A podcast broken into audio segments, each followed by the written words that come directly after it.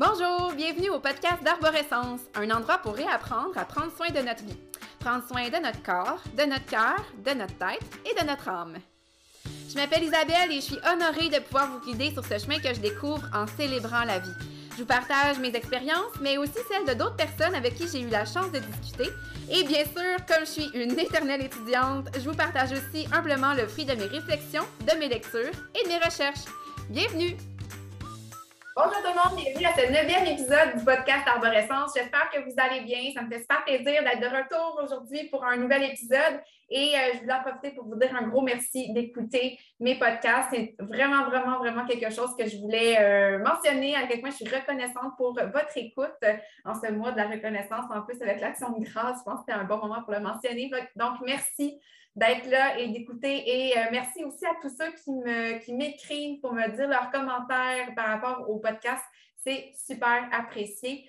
Euh, vous pouvez continuer de le faire. N'hésitez pas à m'écrire pour, pour m'en parler. Et n'hésitez pas aussi à m'écrire si vous avez des suggestions de sujets dont vous aimeriez que je parle parmi euh, d'autres épisodes de podcast ou si vous avez des suggestions d'invités aussi. Bref, c'est des sujets sur lesquels vous avez envie qu'on se penche. Donc, aujourd'hui, on parle de quelque chose qui est super important pour moi parce que euh, ceux qui me connaissent savent que l'environnement, donc euh, ce qu'on peut faire pour prendre soin de notre planète, c'est quelque chose qui me touche beaucoup et que ça fait longtemps que j'essaie d'intégrer des petits gestes dans mon quotidien pour euh, aider notre planète à être en meilleure santé. Donc, mon dada, c'est vraiment la santé finalement, la santé autant de notre corps que celle de notre planète. je suis d'avis qu'on ne peut pas être parfait, mais qu'à 7 milliards de personnes, si on est tous un petit peu imparfaits dans notre volonté de faire un changement, mais c'est ça qui va faire en sorte qu'on va faire une différence pour aider notre planète. Et le sujet dont je voulais vous parler aujourd'hui, en fait, c'est tout à fait en lien avec ça, autant avec notre santé à nous que la santé de notre planète, et c'est en fait l'agriculture, la façon de faire pousser nos légumes, la façon d'élever les animaux d'élevage finalement, et euh, ben, particulièrement l'agriculture biologique je vais même pousser un petit peu plus loin pour vous parler d'agriculture biodynamique et régénérative. Euh, pourquoi, en fait, on veut manger bio? Je vais vous expliquer ça parce que je pense que c'est quelque chose qui est peut-être un peu méconnu encore. C'est quoi l'intérêt, autant pour nous que pour la planète, de choisir des aliments biologiques? Puis comment on fait? Pourquoi se ruiner en mangeant biologique? Parce que oui, la facture est un petit peu plus élevée quand on choisit euh, d'aller vers des aliments biologiques parce que le de production lui-même est un petit peu plus élevé aussi. Donc, euh, je commence par vous dire pourquoi, dans le fond, on veut, pour prendre soin de notre santé, essayer de, choisir des aliments le plus biologiques possible. En fait, la première des choses qui va probablement vous venir à l'esprit, c'est l'utilisation des pesticides. Dans l'agriculture intensive, l'agriculture conventionnelle, on fait souvent usage de produits chimiques, des, pesticides donc d'origine synthétique qui euh, vont servir à tuer les insectes ou bref, en tout cas, bref, tout ce qu'on pourrait vouloir éviter comme peste près de notre plantation. Le problème, en fait, c'est qu'étant donné que c'est souvent l'agriculture intensive, exemple, euh, euh, je prends pour du maïs, on, connaît bien ça au Québec, surtout dans la région de la vallée du Saint-Laurent, on a des grands terrains avec des grands champs de maïs à perte de vue. Mais si on a un prédateur du maïs, un insecte qui se nourrit naturellement du maïs, bien pour lui, c'est un méchant garde-manger donc, euh, c'est sûr que les, insectes qui vont se nourrir du plant de maïs vont, tous se ramasser là, versus un plus petit jardin, beaucoup plus varié au niveau des espèces de plantes qui vont se retrouver là. Euh, ben, ça va être beaucoup moins évident pour l'insecte de se dire OK, il y a du maïs là, versus un immense champ. C'est sûr que quand on a un champ en agriculture intensive avec une très grande surface de la même plante, en monoculture, qu'on appelle, mais ça attire beaucoup plus la, les pestes. Et donc, on va souvent avoir tendance à avoir recours à des pesticides synthétiques pour éviter ces choses-là.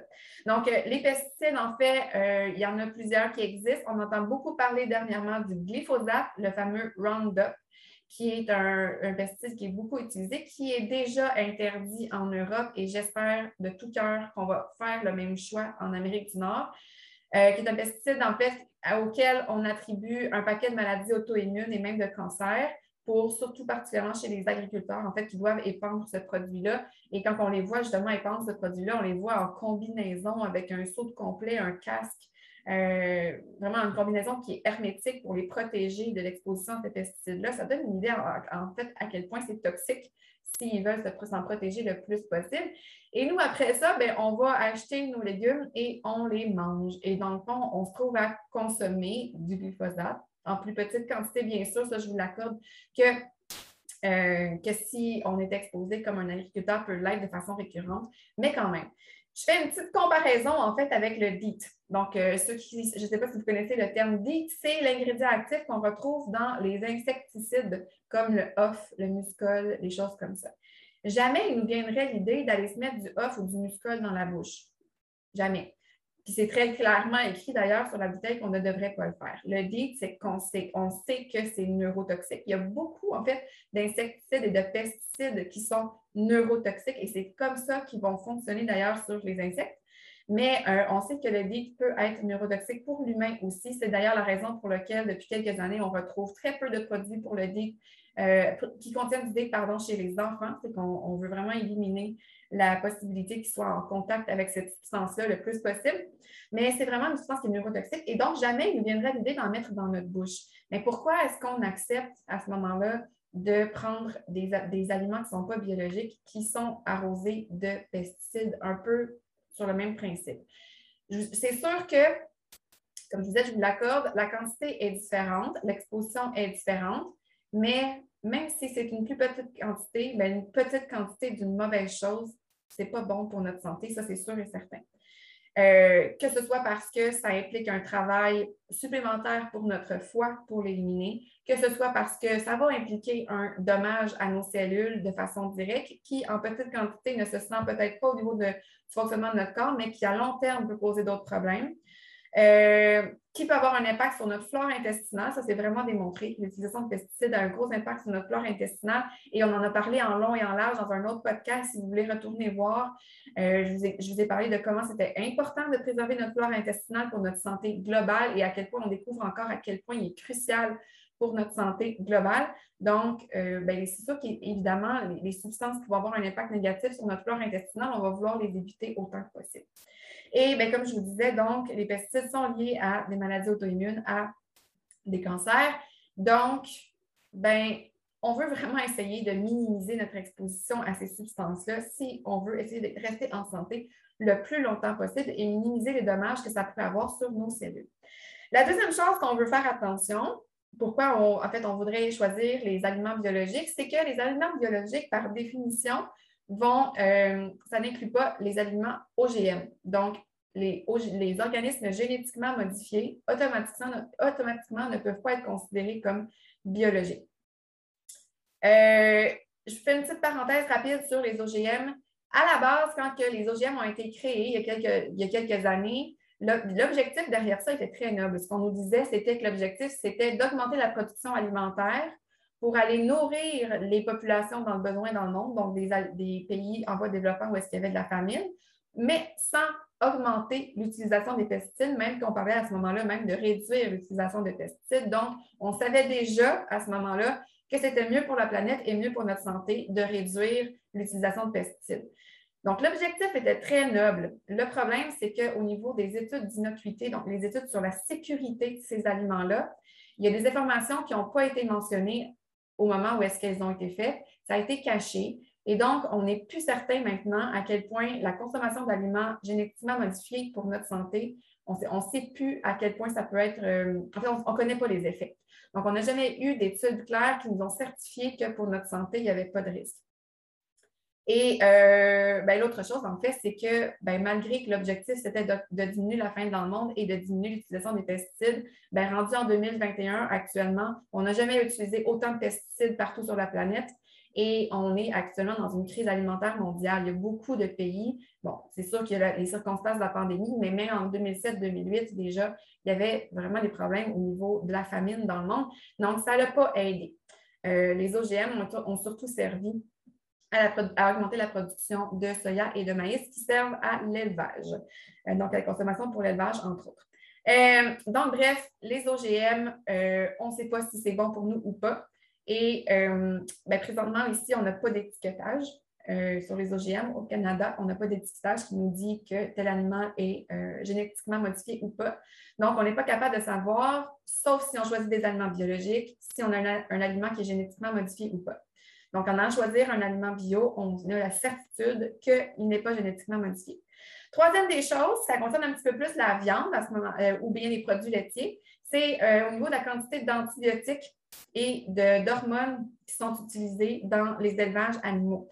Donc, je parle particulièrement des antibiotiques parce que c'est un sujet qui, euh, dans le fond, dans ma, pratique professionnelle, quand j'étais pharmacienne, c'est un sujet qui me touchait pas mal parce que j'étais en maladie infectieuse. Puis on parlait beaucoup, beaucoup de résistance aux antibiotiques. On en parle encore beaucoup maintenant. De plus en plus, les bactéries sont résistantes aux antibiotiques et on a des fois tendance à, accuser à tort les médecins autour de nous. Mais en fait, la majorité de l'utilisation d'antibiotiques actuellement dans le monde, ce n'est pas pour les humains, ce n'est pas les médecins qui les prescrivent, c'est pour l'élevage. Donc, il y a une grosse partie, en fait, la majeure partie des antibiotiques utilisés dans le monde, c'est les bœufs, les porcs, les, les vrais, c'est tous les, animaux d'élevage qui sont exposés à ces substances-là. Et ce n'est pas, le problème, c'est que ce n'est pas utilisé seulement s'il y a un besoin, c'est quelque chose qui est utilisé même à titre préventif de façon récurrente. Donc, ça augmente la résistance aux antibiotiques, c'est sûr et certain. Et deuxièmement, en fait, c'est aussi qu'on va à ce moment-là complètement détruire la flore intestinale des animaux qui, sont les, qui, les reçoivent. Et ça, ben, ils sont faits comme nous autres. Hein, les mammifères, en fait, sont vraiment très semblables. Donc, leur flore intestinale est également hyper importante pour leur santé. Donc, en allant détruire leur flore intestinale, mais on se trouve à vraiment nuire à leur santé. Non seulement ça, mais en plus, on ne les nourrit pas avec ce, qu'ils sont faits pour manger, c'est-à-dire de l'herbe dans la majorité des cas. Ils vont être nourris au grain, ce qui fait en sorte que leur viande va contenir beaucoup plus d'oméga 6 que d'oméga 3. Donc, c'est pro-inflammatoire pour notre santé. Ça diminue également la richesse en nutriments de la viande. Bref, n'y a pas beaucoup d'avantages à avoir un animal en, moins bonne santé, autre que peut-être l'augmentation de la productivité de l'élevage, mais au niveau de notre santé à nous, il n'y a vraiment aucun avantage. Donc, euh, ben, en allant choisir une viande biologique, bien, non seulement on va réduire la quantité d'antibiotiques qu'elle peut contenir, on va également faire en sorte que nos animaux sont en meilleure santé, donc la viande est plus saine pour nous. Produits laitiers aussi, même chose. Et bien, euh, je fais une petite note sur les hormones. Bien, si on évite les hormones euh, pour les animaux, c'est sûr qu'au niveau de notre équilibre hormonal, on va les jouer aussi parce qu'on a des hormones qui sont très semblables, particulièrement avec euh, les autres mammifères ont des hormones qui sont très semblables. Donc, euh, leurs hormones à eux, ou bien ce qu'ils reçoivent comme hormones de traitement finalement pour l'élevage, va automatiquement avoir un effet sur nous. Bref, voilà. ça, c'est pour la viande d'élevage. Donc, c'est vraiment tout ce qui touche à nous, notre santé, pourquoi on voudrait choisir des aliments biologiques. Je vous parle maintenant de notre planète. Qu'est-ce que ça fait quand on peut choisir nos aliments biologiques pour notre planète? Ben, la première chose, en fait, qu'il faut savoir, c'est que l'utilisation de pesticides ou n'importe quel produit chimique, quand ça va, tomber sur les plantes, mais éventuellement avec la pluie, tout ça, ça va ruisseler vers le sol. Et dans le sol, qu'est-ce qu'on a? Bien, on a une, des milliards, en fait, de micro-organismes. Tu sais, je vous parlais de la flore intestinale, mais en fait, le sol, c'est composé en grande partie de micro-organismes, de bactéries, de levures et tout ça. Et cette biodiversité-là, en fait, c'est ces bactéries, ces levures-là et tous les vers, les petits animaux aussi qu'on va retrouver dans le sol, sont responsables d'aller digérer les résidus. Euh, par exemple, si une feuille tombe par terre, elle va être digérée, elle va être réduite en, en humus, qu'on appelle donc en matière organique, qui va pouvoir être réutilisée pour une prochaine plante. Il y a un recyclage de la matière végétale qui se fait au niveau du sol grâce à cette biodiversité-là. Et si on a un ruissellement de produits chimiques comme les pesticides, les insecticides et tout ça vers le sol, mais on va tuer ces micro-organismes qui sont très sensibles à ces produits-là aussi. Donc, on va les tuer. Donc, ce qui va arriver, c'est qu'on va avoir d'année en année une terre qui s'appauvrit de plus en plus parce qu'il n'y a plus de recyclage qui se fait. Ça, c'est non, non, sans compter en fait qu'on a, en utilisant toujours, les mêmes plantes, toujours la même culture finalement, on va toujours chercher dans le sol les mêmes nutriments, étant donné que certaines plantes vont utiliser plutôt du phosphore, d'autres utilisent plutôt du potassium, d'autres plus d'azote. Bref, en allant chercher toujours la même chose, on va vraiment aller chercher toujours le même nutriment et donc on épuise le sol dans ce nutriment-là. Donc, on va vraiment aller appauvrir le sol.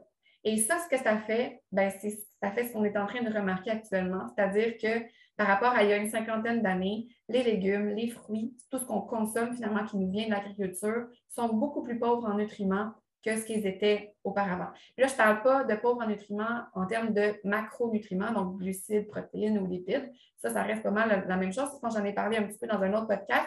On parle vraiment des micronutriments, donc des petits minéraux, des petites vitamines. C'est là qu'on va aller voir des différences au niveau de leur, euh, leur composition. Mais ce sont des minéraux et des vitamines qui, justement, vu qu'ils sont en petite quantité, si on les réduit, même si nos besoins en ces minéraux-là sont petits, bien, on n'est plus capable d'aller les chercher. Donc, c'est super important, finalement, d'aller préserver la qualité du sol. Et donc, ben, l'agriculture euh, conventionnelle ne fait pas ça du tout. ils n'ont vraiment pas de soins à apporter à la qualité du sol. Donc, l'intérêt de l'agriculture biologique, et là, j'aimerais pousser même vers la, la biodynamique et même l'agriculture régénérative parce que ce qu'on est en train de réaliser, en fait, c'est que même le biologique, pour régénérer nos sols actuellement, étant donné leur niveau d'épuisement, ce n'est pas tout à fait suffisant. Oui, on va aller empêcher un niveau supplémentaire de dégradation, mais si on veut vraiment redonner sa richesse au sol, ben, il faut vraiment aller vers l'agriculture régénérative. Si je vous donne des petites, euh, des petites euh, idées, en fait, si c'est quelque chose qui vous intéresse, sur Netflix, il y a un documentaire qui s'appelle Biggest Little Farm qui parle d'agriculture régénérative et de comment ils ont transformé un terrain qui était sec avec une terre qui était dure comme du béton. Ils ont transformé ça en. C'est un paradis sur Terre avec, euh, une, des, avec des centaines de variétés de, de fruits, de légumes et tout ça. C'est vraiment magnifique. Si vous avez envie de voir ça, ça vaut vraiment la peine. Et euh, au Québec, plus proche de chez nous, on a les jardins de la Grelinette et la ferme des Quatre Temps, qui sont des petites fermes en agriculture régénérative. Euh, il y en a une, euh, donc la ferme des Quatre Temps, c'est dans le coin de Charlevoix. La ferme de les jardins de la Grelinette, c'est en Montérégie. Donc, deux super beaux exemples d'agriculture régénérative et de comment une, agriculture, plus respectueuse de la nature à petite échelle comme ça peut être la solution à pour nourrir, en fait, les gens de la communauté. Donc, c'est super beau. Les, jardins de la Grelinette, d'ailleurs, sont souvent présents à deux marchés, à Saint-Lambert et au marché Jean Talon, je crois, à Montréal. Donc, une super belle ferme que si ça vous tente d'aller encourager, ça, ça, serait super le fun. Ils font les choses différemment, différemment justement pour prendre soin de la planète. Les deux propriétaires ont voyagé beaucoup autour du monde avant de s'installer et de choisir de faire ça. Et ils ont réalisé que c'était ça une des plus grandes clés pour prendre soin de notre planète. Donc, euh, c'est super beau. Je vais d'ailleurs les visiter demain. J'ai super hâte. On, va visiter ça avec les enfants dans une, euh, avec l'école à la maison, en fait. Et j'ai vraiment, vraiment très hâte. Fait que surveillez mes stories si jamais vous avez la chance pour aller voir euh, des photos de, de ce qu'on va voir demain. J'ai vraiment très, très hâte. Donc, bref, L'agriculture régénérative va vraiment aller régénérer nos sols, régénérer la biodiversité des sols, redonner à nos aliments les nutriments dont ils, euh, vont être composés naturellement pour nous offrir tout ce dont on a besoin sur le plan des nutriments. Euh, l'autre chose aussi, c'est que bien sûr, en n'utilisant pas de pesticides, insecticides et autres produits chimiques, étant donné qu'il y a du ruissellement, donc ces substances-là ne vont pas se ramasser éventuellement jusqu'à la nappe phréatique ou dans les autres ruissellements des ruisseaux, des rivières et tout ça. Euh, et donc, au niveau de la qualité de l'eau qu'on consomme, ça va vraiment beaucoup aller améliorer. Parce que c'est vraiment démontré que dans l'eau potable du robinet, malheureusement, on trouve un paquet de choses comme des médicaments et comme des pesticides et tout ça. Donc, euh, au niveau de la qualité de l'eau pour notre santé, ça va avoir un grand effet. Et pour la qualité de l'air aussi, si on a une agriculture régénérative où est-ce qu'on ne retourne pas complètement le sol à plusieurs moments de l'année, on va aller garder le carbone dans le sol, et donc, en gardant le carbone dans le sol, ben, on diminue la quantité de dioxyde de carbone dans l'air. Et comme le dioxyde de carbone est un gaz à effet de serre qui euh, accélère le réchauffement climatique, ben, on va à ce moment-là, on va aller euh, préserver notre, euh, notre belle planète aussi. Donc, ça, c'était pour la planète. Et ben, un troisième point que je vais vous parler, c'est au niveau éthique. Si c'est quelque chose qui vous touche, tout ce qui est commerce équitable et tout ça, sachez en fait que malheureusement, c'est c'est pas mal un monopole. Je vous dirais, au-dessus de 90% des semences non biologiques actuellement dans le monde sont détenues par une seule compagnie. Euh, et donc, ce que ça fait, c'est que euh, cette compagnie a vraiment la main mise sur les agriculteurs qui vont utiliser les semences. Et euh, ce que j'ai appris entre les branches, c'est que les compagnies pour pouvoir en fait, les agriculteurs, pour pouvoir utiliser ces semences-là, ont l'obligation de se procurer certains équipements très, très chers. Et ça fait en sorte que souvent les agriculteurs sont maintenus dans un état de précarité financière.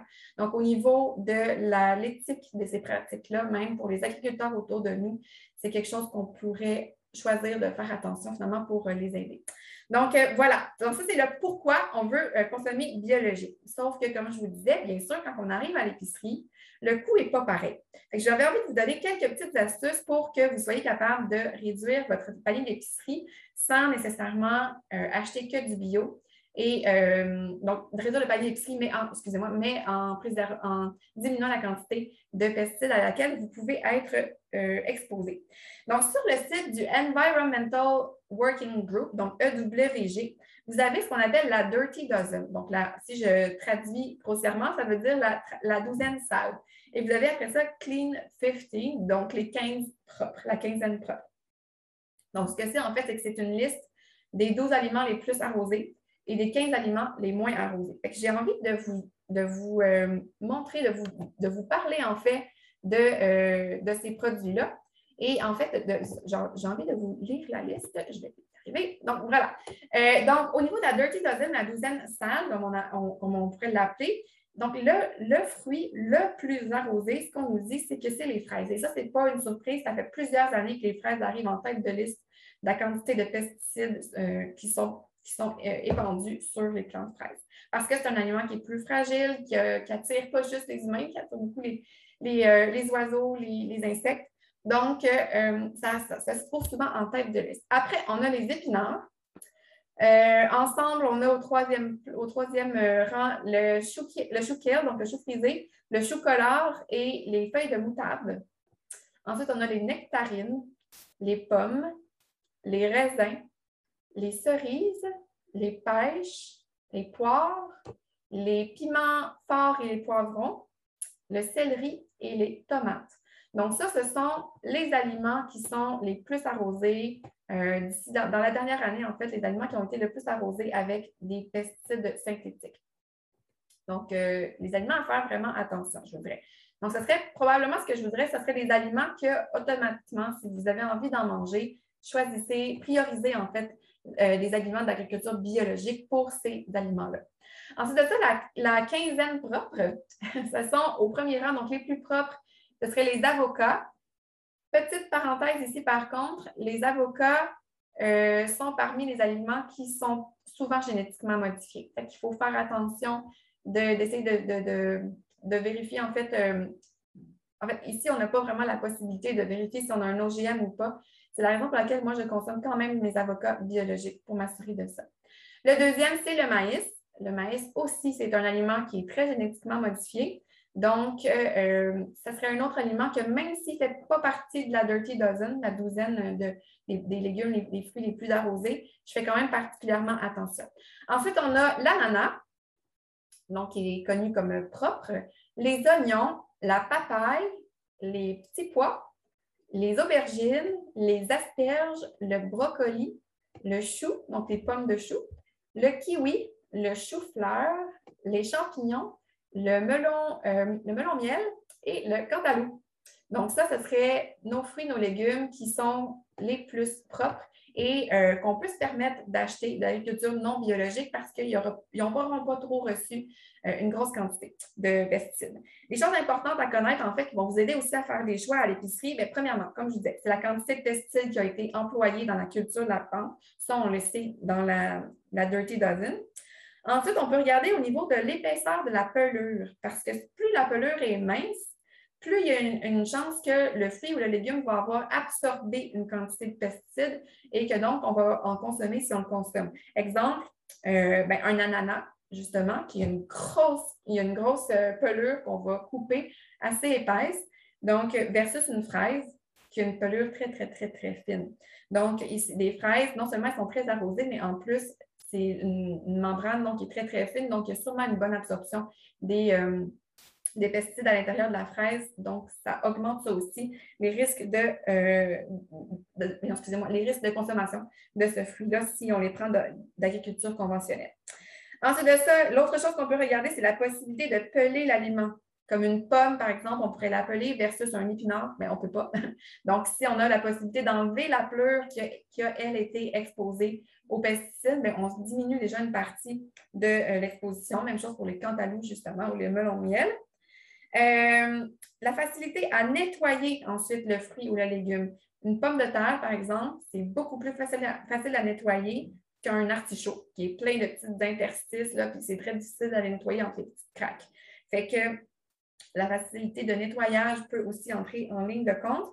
Et l'autre chose, la dernière, c'est la partie qu'on consomme. Exemple, si on prend une carotte versus un raisin, mais la carotte, vu qu'elle est dans le sol, elle n'aura pas été en contact direct avec l'arrosage. Elle va avoir peut-être subi un petit contact à cause du ruissellement, comme on parlait plus tôt, mais quand même moins que si elle est exposée directement comme un raisin. Donc, la partie de la plante qu'on consomme peut aussi faire en sorte qu'on va recevoir moins, que, le légume va contenir moins de pesticides.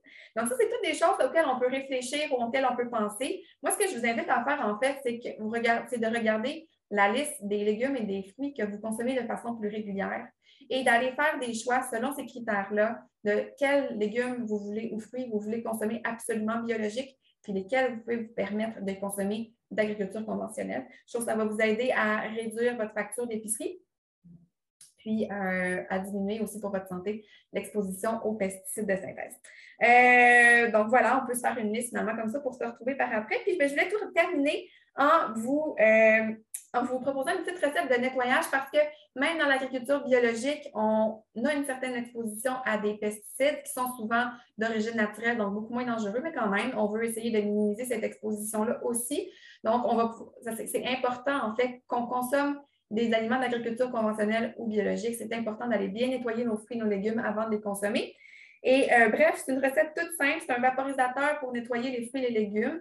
Euh, si vous voulez le faire en grande quantité, puis au lieu de le vaporiser, vous avez envie de juste les faire tremper, vos fruits, vos légumes, vous pourriez le faire. Vous pourriez augmenter la quantité de, liquide et juste laisser tremper. Donc, euh, pour un, vaporisateur nettoyant, moi, ce que je vous suggère, c'est dans une bouteille vaporisateur en verre ambré, vous mettez une tasse d'eau, un quart de tasse de vinaigre de cidre de pomme ou de vinaigre blanc. Bref, n'importe quel vinaigre pourrait convenir, mais pas du vinaigre concentré à 20% vraiment du vinaigre blanc régulier. Donc, un pour quatre une tasse d'eau, un quart de tasse de vinaigre et vous ajoutez cinq gouttes d'huile essentielle de citron.